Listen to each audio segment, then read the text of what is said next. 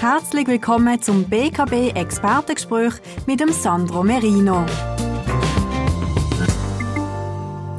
Ja, guten Tag. Meine Damen und Herren, hier spricht äh, Sandro Merino, Chief Investment Officer der Basler Kantonalbank.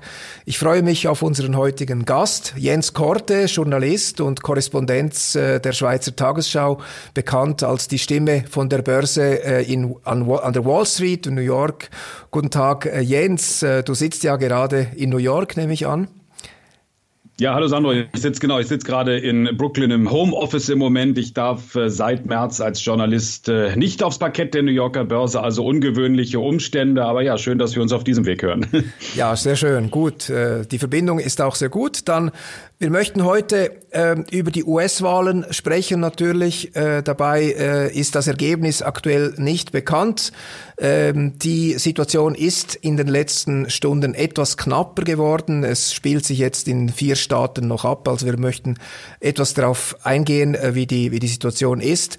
Dann ähm, würde ich sehr gerne unter der spekulativen Annahme, dass äh, Joe Biden äh, gewinnen sollte, äh, etwas über das USA unter Joe Biden sprechen. Also was würde sich innenpolitisch und auch außenpolitisch äh, verändern, wenn Joe Biden äh, Präsident äh, werden sollte. Aber steigen wir doch gleich ein äh, in die Aktualität. Jens, äh, was meinst du? Wer, wer wird gewinnen? Wie sieht's aus?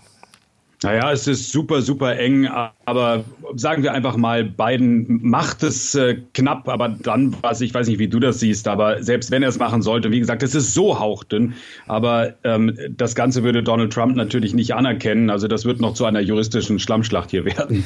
Genau, ja, ich dachte gestern äh, ziemlich, ziemlich sicher, dass Biden gewinnt, weil doch die Abstände besser aussahen, aussahen als heute Donnerstag am 5. November gegen, gegen 3 Uhr nachmittags. Allerdings glaube ich, dass äh, für Donald Trump doch einige Wunder geschehen müssen äh, in, der, in der Veränderung, in der Entwicklung der Zahlen. Also Joe Biden muss jetzt, kann jetzt auf verschiedene Art und Weise gewinnen. Also es gibt, wie die Amerikaner sagen, verschiedene Pathways äh, to the White House, also verschiedene Szenarien. Mhm. Es gibt einfach mehr Szenarien, unter denen äh, Joe Biden gewinnt. Am Ende, glaube ich, könnte er sogar mit deutlichem Abstand gewinnen, wenn er äh, Pennsylvania gewinnt, das er nicht braucht, wenn er Nevada gewinnt. Also Joe Biden kann jetzt zum Beispiel einfach Nevada nach Hause tragen, den Vorsprung über die Ziellinie retten, dann ist er im Ziel und dann könnte er sogar noch äh, Nevada retten und möglicherweise sogar auch noch Georgia. Also am Ende könnte es für Trump auf dem Papier, zumindest von den Zahlen her, einen deutlichen Sieg geben. Aber es gibt eine Restwahrscheinlichkeit, dass, dass Trump äh, wieder aller Erwartung äh, die Lage doch noch dreht. Ja, also ich bin auch naja, der Meinung, dass Biden gewinnt, ja. Aber es ist natürlich verrückt, wie eng das ist. Ne? Also ich meine, jetzt kann man darüber diskutieren, ähm, ob das zu erwarten war oder, oder nicht oder ob es überraschend ist. Also ich muss ganz ehrlich sagen, ich hatte schon gedacht, dass Joe Biden das ein bisschen äh, klarer packen würde, äh, habe ich gedacht. Aber auf der anderen Seite war mir sehr, sehr, sehr bewusst, dass es auch super knapp werden kann. Denn immer wenn ich hier außerhalb von New York City unterwegs war, ähm, dann haben die Leute auf dem Land teilweise Altäre aufgebaut mit, mit, ähm, mit äh, Donald Trump und nicht mit mit ähm, äh, Biden Harris. Also mir war schon klar, dass das auf, im, im ländlichen Amerika die Begeisterung für Trump viel ausgeprägter ist als für, für Biden. Genau, jetzt äh, ist natürlich ein Verlierer der Wahl, äh, die, die Prognostiker sind ein Verlierer der Wahl, also schon wieder. Äh, vor vier Jahren war es ziemlich falsch, jetzt ist es äh, wieder äh, ziemlich falsch. Die blaue Welle ist äh, nur noch ein Gerinnsel. Äh, vielleicht Biden, Biden gewinnt ja vielleicht, wenigstens war das richtig, aber die Prognosen haben überhaupt nicht gestimmt. Ich glaube, da wird man noch lange rätseln, warum es nicht gelingt, äh, die, die, die Trump-Wähler ähm, äh, in, in ihrer Wahlabsicht besser zu, zu, zu modellieren letztlich. Mhm. Naja, aber da wird natürlich auch hier wahnsinnig viel drüber spekuliert. Aber, aber genau, also eine Blue Wave, also dass die Demokraten alles abräumen, äh, das ist ja nun ähm, nicht gelungen. Und ich denke mal, zum Teil hängt das vielleicht auch so ein bisschen mit Wishful Thinking zusammen, dass die meisten Leute, die diese Umfragen ähm, erheben, vielleicht dann doch insgeheim eigentlich eher den Demokraten die Daumen drücken. Und was man hier immer auch immer wieder hört, ist, dass es so ein gewisses Trump-Shaming gibt. Also dass die Leute sich nicht trauen, äh, wenn sie gefragt werden, wählt ihr Trump, dann dem, dem zuzustimmen, sondern äh, dass man man einfach auch vielleicht teilweise falsche Antworten gibt. Und dann jetzt in Corona-Zeiten war es noch mal schwieriger, auch für die Leute, die diese Umfragen machen, dann den persönlichen äh, Kontakt zu haben. Aber klar, das ist auch hier ein Riesenthema und da hat noch niemand eine ganz klare Antwort darauf, warum jetzt eben, wie du ja schon sagst, zum wiederholten Male äh, die Umfragen so deutlich äh, neben der Realität lagen. Ja, jetzt in, in Europa, äh, in der Schweiz, aber ich glaube, ich glaube auch in vielen anderen Ländern äh, reibt man sich ein bisschen die Augen über, das, über die Wahlprozedur, also dass ein US-Präsident äh, mit einigem Abstand am 4. November gestern äh, in den frühen Morgenstunden den Sieg verkündet, obwohl alles andere äh, als der Sieg in Aussicht steht. Es war damals sogar, sah es eher schlecht aus gegen ihn und dann äh, bei den Haaren äh, Betrugsvorwürfe äh, herbeizieht, die es gar nicht gibt. Es gibt eigentlich keine besonders äh, aufregende äh, Wahlprozedur. Es läuft so ab wie immer und es gibt sogar relativ wenige äh, Unregelmäßigkeit, also gar keine äh, wirklich bestätigten. Und ein US-Präsident äh, zieht eigentlich die Glaubwürdigkeit der US-Demokratie äh, in den Schmutz. Äh, ist, ist die amerikanische mhm. Öffentlichkeit darüber nicht, nicht empört oder nimmt man das hin? Wie, wie ist die Stimmung zu diesem Thema? Naja, es ist natürlich wie bei allem immer die Frage, wen man fragt. Aber äh, natürlich, gerade auf der, auf der ähm, demokratischen Seite ist man, ist man schockiert und ich denke auch unabhängige Beobachter sind schockiert, denn äh, eben wie du sagst, ähm, das sind demokratische Grundsätze, ähm, über, um die es hier geht. Und dass ein amerikanischer Präsident ähm, äh, das Wahlergebnis anzweifelt. Mitch McConnell, der republikanische ähm, äh, Chef im Senat, hat äh, gesagt, we are all lawyer up. Also wir haben unsere Anwälte in Position gebracht und zwar seit Wochen und Monaten, weil man schon absehen konnte, dass es eventuell so ein Wahlergebnis geben äh, könnte. Und ich meine, Joe Biden hat meiner Meinung nach ähm, richtigerweise ähm, gesagt ähm, vor vier Jahren, als Trump einige Bundesstaaten gewonnen hat, auch mit, mit einer hauchdünnen Mehrheit. Da sind die Demokraten auch nicht hingegangen und haben gesagt, wir zählen jetzt alle Stimmen nach und wir fechten das Ganze ähm, juristisch an. Also nein, das, ich muss schon sagen, das ist, das ist ein sehr, sehr trauriges Bild, was Amerika ähm, hier abgibt. Und ähm, ich glaube auch, dass einfach die Lager auch so unendlich gespalten sind und jedes Mittel da scheinbar recht ist, dass wir leider mit dieser Realität auch noch eine Weile leben müssen. Also Amerika ist da seiner Führungsrolle in der, in der westlichen Demokratie ähm, definitiv nicht gerecht geworden. Gibt es denn Widerstand innerhalb der Republikanischen Partei? Man sieht ja doch in den Medien auch einzelne Vertreter der Republikaner, die sich doch sehr kritisch und offen zum Vorgehen von Donald Trump äußern. Aber ist das, ist das eine Bewegung in der Breite oder sind das äh, mutige ähm, äh, Einzelne, die sich da doch den Prinzipien äh, treu zeigen? Also ich habe äh, das Gefühl, das sind vor allem ähm, mehr oder weniger Ex-Republikaner, also Leute, die zwar noch zur Republikanischen Partei gehören, aber eigentlich nicht in wichtigen äh, Positionen sind. Und ich muss schon sagen, ich bin, und es ist ja egal, was meine politische Fasson ist, aber ich war schon erschüttert in den letzten vier Jahren, was die Republikanische Partei alles mitgetragen hat ähm, von US-Präsident Donald Trump. Und da gab es null Widerstand, egal was Donald Trump gefordert hat. Die Republikaner haben ihm das gegeben. Und ich habe nicht das Gefühl, dass wir jetzt wirklich mit dem großen Widerstand aus der eigenen Partei ähm, rechnen können. Ja, jetzt ist es ja so, dass man eigentlich zur Kenntnis nehmen muss, äh, die blaue Welle ist ausgeblieben. Dieser moralische Sieg der Demokraten und diese Abrechnung mit Donald Trump ist komplett ausgeblieben. Im Gegenteil, äh, man kann nicht mehr so einfach Einordner einordnen, wen Donald Trump äh, eigentlich, also wer Donald Trump wählt, also was sind seine Wähler. Er scheint einfach sehr, sehr beliebt zu sein in den USA. Also die Hälfte, etwa die Hälfte der Wähler äh, liebt Donald Trump äh, und das geht durch, äh, durch äh, alle sozialen Schichten, das geht durch äh, äh, schwarze Amerikaner, das geht durch Latino-Schichten, das geht durch alle sozialen und, und, und kulturellen Schichten. Also es ist äh, völlig unklar, äh, wie man dieses Phänomen Donald Trump einordnen kann. Also die Klischees, die wir in, in Europa aufgebaut haben, die, die muss man wirklich ablegen. Und, und man muss sich schon fragen, was, was ist los in Amerika? Versteht das irgendjemand noch? Ja.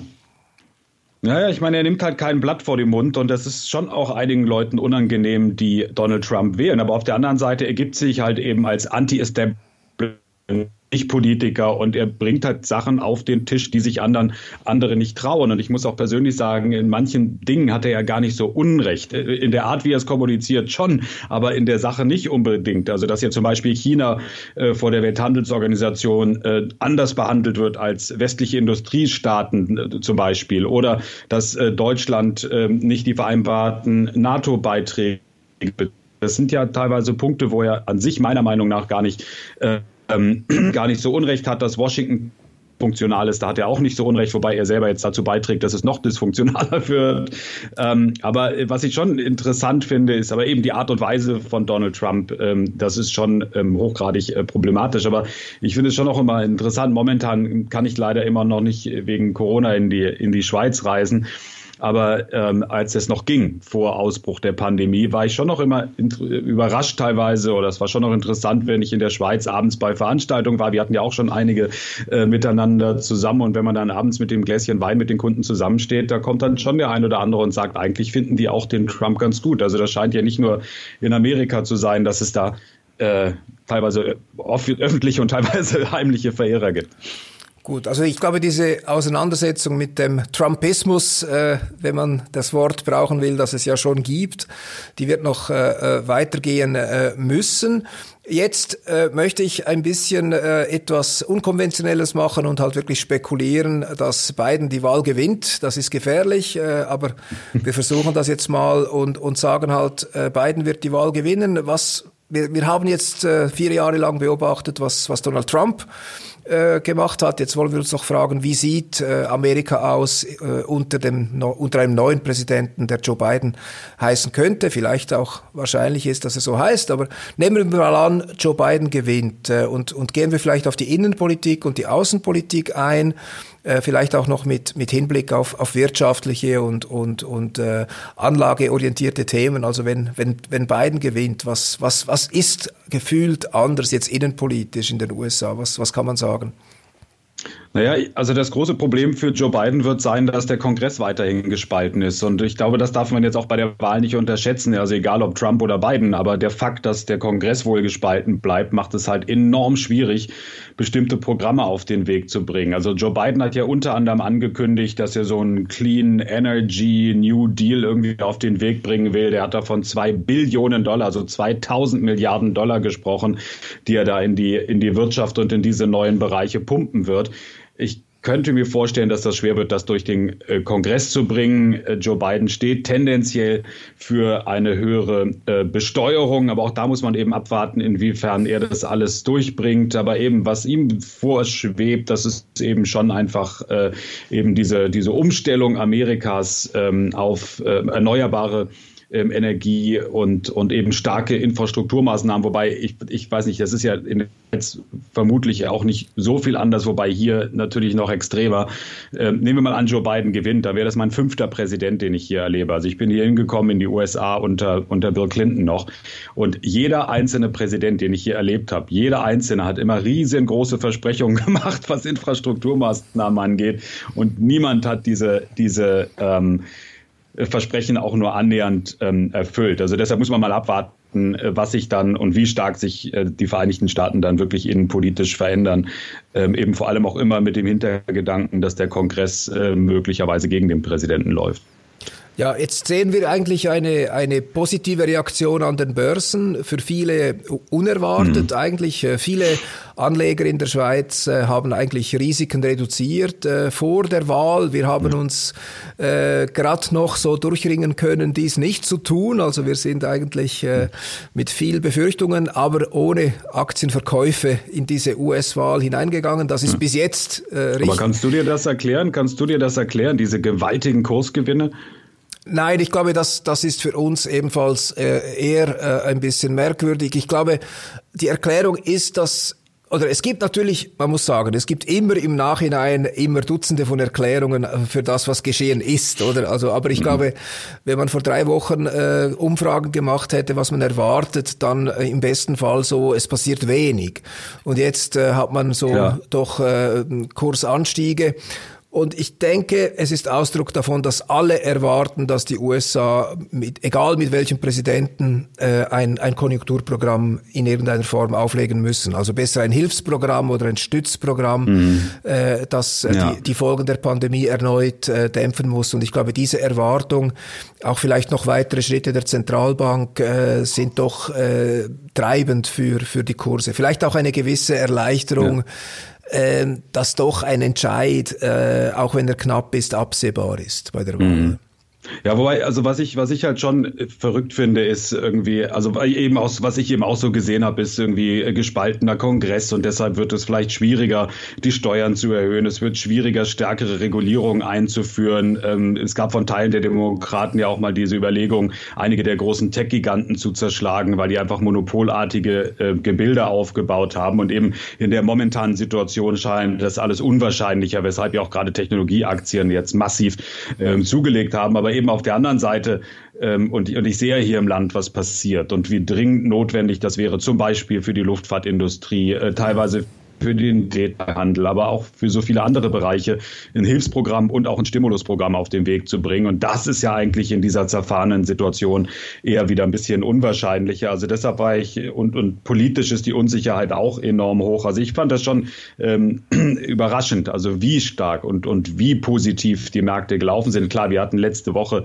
ähm, also eben in der Woche vor der Wahl, ähm, die schlechteste Woche seit März. Also da gab es auch so ein bisschen Nachholbedarf, aber eben diese, diese fast schon euphorische Reaktion jetzt in, in der Wahlwoche, das, äh, das fand ich doch dann auch schon überraschend.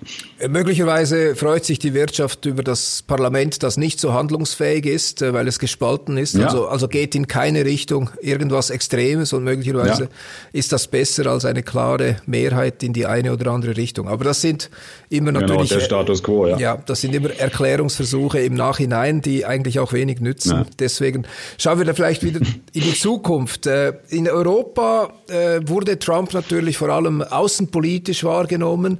Äh, die, die, die Handelszölle mit China, die Geplänkel auch, auch mit Deutschland äh, zur, zur Handelspolitik, die Auseinandersetzungen mit der NATO. Also da hat er doch einiges Porzellan zerschlagen und, und hat sich äh, mhm. nicht an die diplomatischen Gepflogenheiten gehalten. Der Ausstieg aus dem Pariser Klimaabkommen, äh, die, der Streit mit der, mit der Weltgesundheitsorganisation und schon eine ziemlich offen ausgetragene Feindseligkeit Abhängigkeit mit, mit China. Ähm, was, was erwartet uns unter Joe Biden? Zeigt Amerika dann wieder das gewohnte Gesicht oder, oder bleibt etwas von der Ära Trump dann doch äh, hängen? Also ich denke grundsätzlich schon, dass sich da unter Joe Biden ähm, einiges wieder glätten wird. Äh, die Frage ist halt eben, wie viel Porzellan zerschlagen ist und äh, wie schnell man entweder Neues bekommen kann oder das Alte wieder in irgendeiner Form ähm, zusammenfügt. Ähm, also ich denke mal, wenn, wenn Trump nochmal Präsident ähm, gewesen wäre, ähm, dann glaube ich, hätte sich das Verhältnis möglicherweise zu Europa auch noch mal stärker eingetrübt. Also ich hätte es nicht für unmöglich gehalten, dass dann zum Beispiel vielleicht doch das leidige Thema Autozölle oder sowas noch mal auf den Weg kommt. Und in Bezug zu China, ähm, man darf nicht vergessen, auch Barack Obama war schon nicht wirklich happy, äh, wie es mit China gelaufen ist. Er hat es halt nur nicht über Strafzölle angegangen, sondern äh, Barack Obama hatte probiert, dieses transpazifische äh, Freihandelsabkommen auf den Weg zu bringen, wo man eben so diese ganzen Pazifikanrainer versucht hat zusammenzubringen, äh, bis auf China eben. Also um, um damit China sozusagen wirtschaftlich ein bisschen zu isolieren. Das war ja der Versuch gewesen von Barack Obama, der dann komplett ähm, äh, torpediert worden ist, dann eben als, als Trump ins Amt gekommen ist. Und ähm, ja, mal gucken, ob Joe Biden sowas wieder probieren könnte. Aber wahrscheinlich ist die Zeit jetzt so weit fortgerückt und China hat sich so weit etabliert, dass es ähm, schwierig werden könnte, jetzt nochmal so einen transpazifischen Pakt auf den Weg zu bringen ähm, und damit äh, China zu isolieren. Ja, wir, wir haben äh, gerade zum Thema China sehen wir immer mehr Anleger, die uns zu Anlagen in China fragen. Natürlich kann man schon seit mhm. Jahrzehnten in China investieren, aber man spürt, dass die chinesischen Finanzmärkte für viele europäische Investoren doch ähm, irgendwie äh, attraktiver und weniger exotisch äh, wirken. Und, und wenn man hört, dass die chinesische äh, Parteiführung sagt, dass sie bis 2035, also in 15 Jahren, äh, ihre Wirtschaftsleistung äh, nochmals verdoppeln, äh, dann, dann sind sie, äh, sie sind ja jetzt schon größer als die USA, was die Wirtschaftsleistung betrifft. Und in 15 Jahren, wenn das halbwegs zutrifft, wäre China eine wesentlich, größere Volkswirtschaft als die USA. Also dieses Szenario, hm kann den Amerikanern kaum behagen. Also man hat den Eindruck, dass die Doktrin dass die, dass die USA im Pazifik äh, die Vorherrschaft bewahren äh, müssen. Das ist eine Doktrin, die schon Eisenhower eigentlich formuliert hat. Er hat gesagt, der Pazifik muss ein See der USA bleiben, also eine Art Binnengewässer.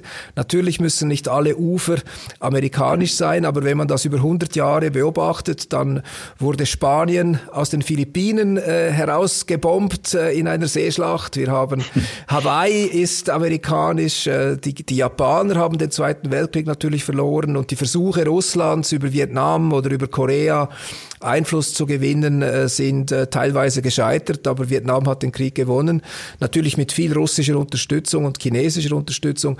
Also äh, auch Indonesien ist ein, ein historisches Beispiel für diesen lang äh, Jahrzehnte oder Jahrhunderte andauernden Versuch der USA, die Kontrolle über den Pazifik zu bewahren. Jetzt mit China scheint das ja eigentlich äh, wirklich ernsthaft in Frage gestellt. Wie, wie siehst du das? Ist das? Wird das so gesehen oder sieht man das äh, nicht so in einem großen Bogen oder wird das nicht ausgesprochen? Wie, wie denkt der Amerikaner über, über dieses ja, Thema? Also ich denke, ich denke, ja, ja, also ich denke, man kann wirklich nur hoffen, dass das Ganze irgendwie nicht, nicht wirklich äh, militärisch ähm, ausgetragen wird. Ähm, und natürlich ist China enorm erstarkt. Ähm, und, und ja, das ist der große Konflikt. Also ich meine, was ich allerdings auch teilweise höre, ist, dass man sich vielleicht einfach damit, damit abfinden muss, dass es eben einfach einen starken Wirtschaftsraum mit China als großen Spieler gibt, einen starken Wirtschaftsraum mit Amerika als starken Spieler und ähm, ja, Länder wie, wie die Schweiz oder Deutschland, die müssen sich dann irgendwo dazwischen bewegen. Ähm, also, also militärisch, ich meine, eigentlich ist China historisch gesehen kein militärischer Aggressor. Also mal, mal abwarten, wie das ist, aber vielleicht nur noch ein Wort eben, weil du auch gesagt hast, die Kunden fragen teilweise, was ist mit Investitionen nach China? Also das können, ich bin ja Journalist, ich bin ja kein ähm, kein Finanzexperte wie, wie du oder dein, dein Team das seid. Aber was, ähm, was ich ja tendenziell denke, ist, ähm, China ist überhaupt nicht transparent und ich glaube, dass man da einfach große Risiken auch einfach eingeht, äh, wenn man in China investiert. Also jetzt zum Beispiel dieser abgesagte Börsengang von Ant Financial, so ein Fintech-Unternehmen, wo China dann quasi in letzter Sekunde einfach mal irgendwie den, den Stecker zieht aus ähm, momentan noch nicht ganz, ganz klaren und nachvollziehbaren Gründen. Da ist einfach eine, eine Willkür auch da, die man hat, wenn man in China ist. Man hat eben nicht die Transparenz, die es gibt, immer noch hier in den USA. Also Donald Trump hin, Donald Trump her. Die amerikanischen Kapitalmärkte sind immer noch super liquide und sind super transparent. Also das Finanzsystem ist, ist stabil in den USA. Und das sind eben meiner Meinung nach schon Risiken, die man eingeht, wenn man ähm, jetzt auf einmal sich entscheidet, irgendwie mit äh, Mainland China Finanzgeschäfte zu machen. Ja, das äh, sind sicher noch große Unterschiede. Ja, wir sind, äh, lieber Jens, schon am Ende unserer Zeit. Also wir haben jetzt ja alles auf einer Tonspur für unser Podcast äh, aufgenommen aber hab ich habe mich da mit meiner Prognose etwas äh, exponiert. Äh, es ist alles auf Band. Ich hoffe, äh, dass du trotz Corona eine gute Zeit hast in New York und wir warten jetzt natürlich alle gespannt ab, äh, wie dieses äh, Wahlergebnis am Ende offiziell lautet. Hoffentlich dauert das nicht so lange. Und ich freue mich natürlich, wenn wir dieses Gespräch äh, bei Gelegenheit wiederholen können. Dann können wir ja zurückschauen auf die heutige Aufnahmen und äh, sind dann hoffentlich. Genau, das machen wir, das machen wir gerne und, und dann wäre es auch schön, wenn wir dann dann auch bald mal wieder persönlich die Möglichkeit haben, uns zu sehen. Das holen wir dann auch nach. Aber ja, nee, aber schön, dass es so geklappt hat. Dann freue ich mich trotzdem, wenn ich dann irgendwann noch mal wieder nach Basel kann. Gut, dann äh, tschüss und schönen Morgen weiterhin äh, in New York. Ja, tschüss jetzt. tschüss nach Basel. Ciao, ciao.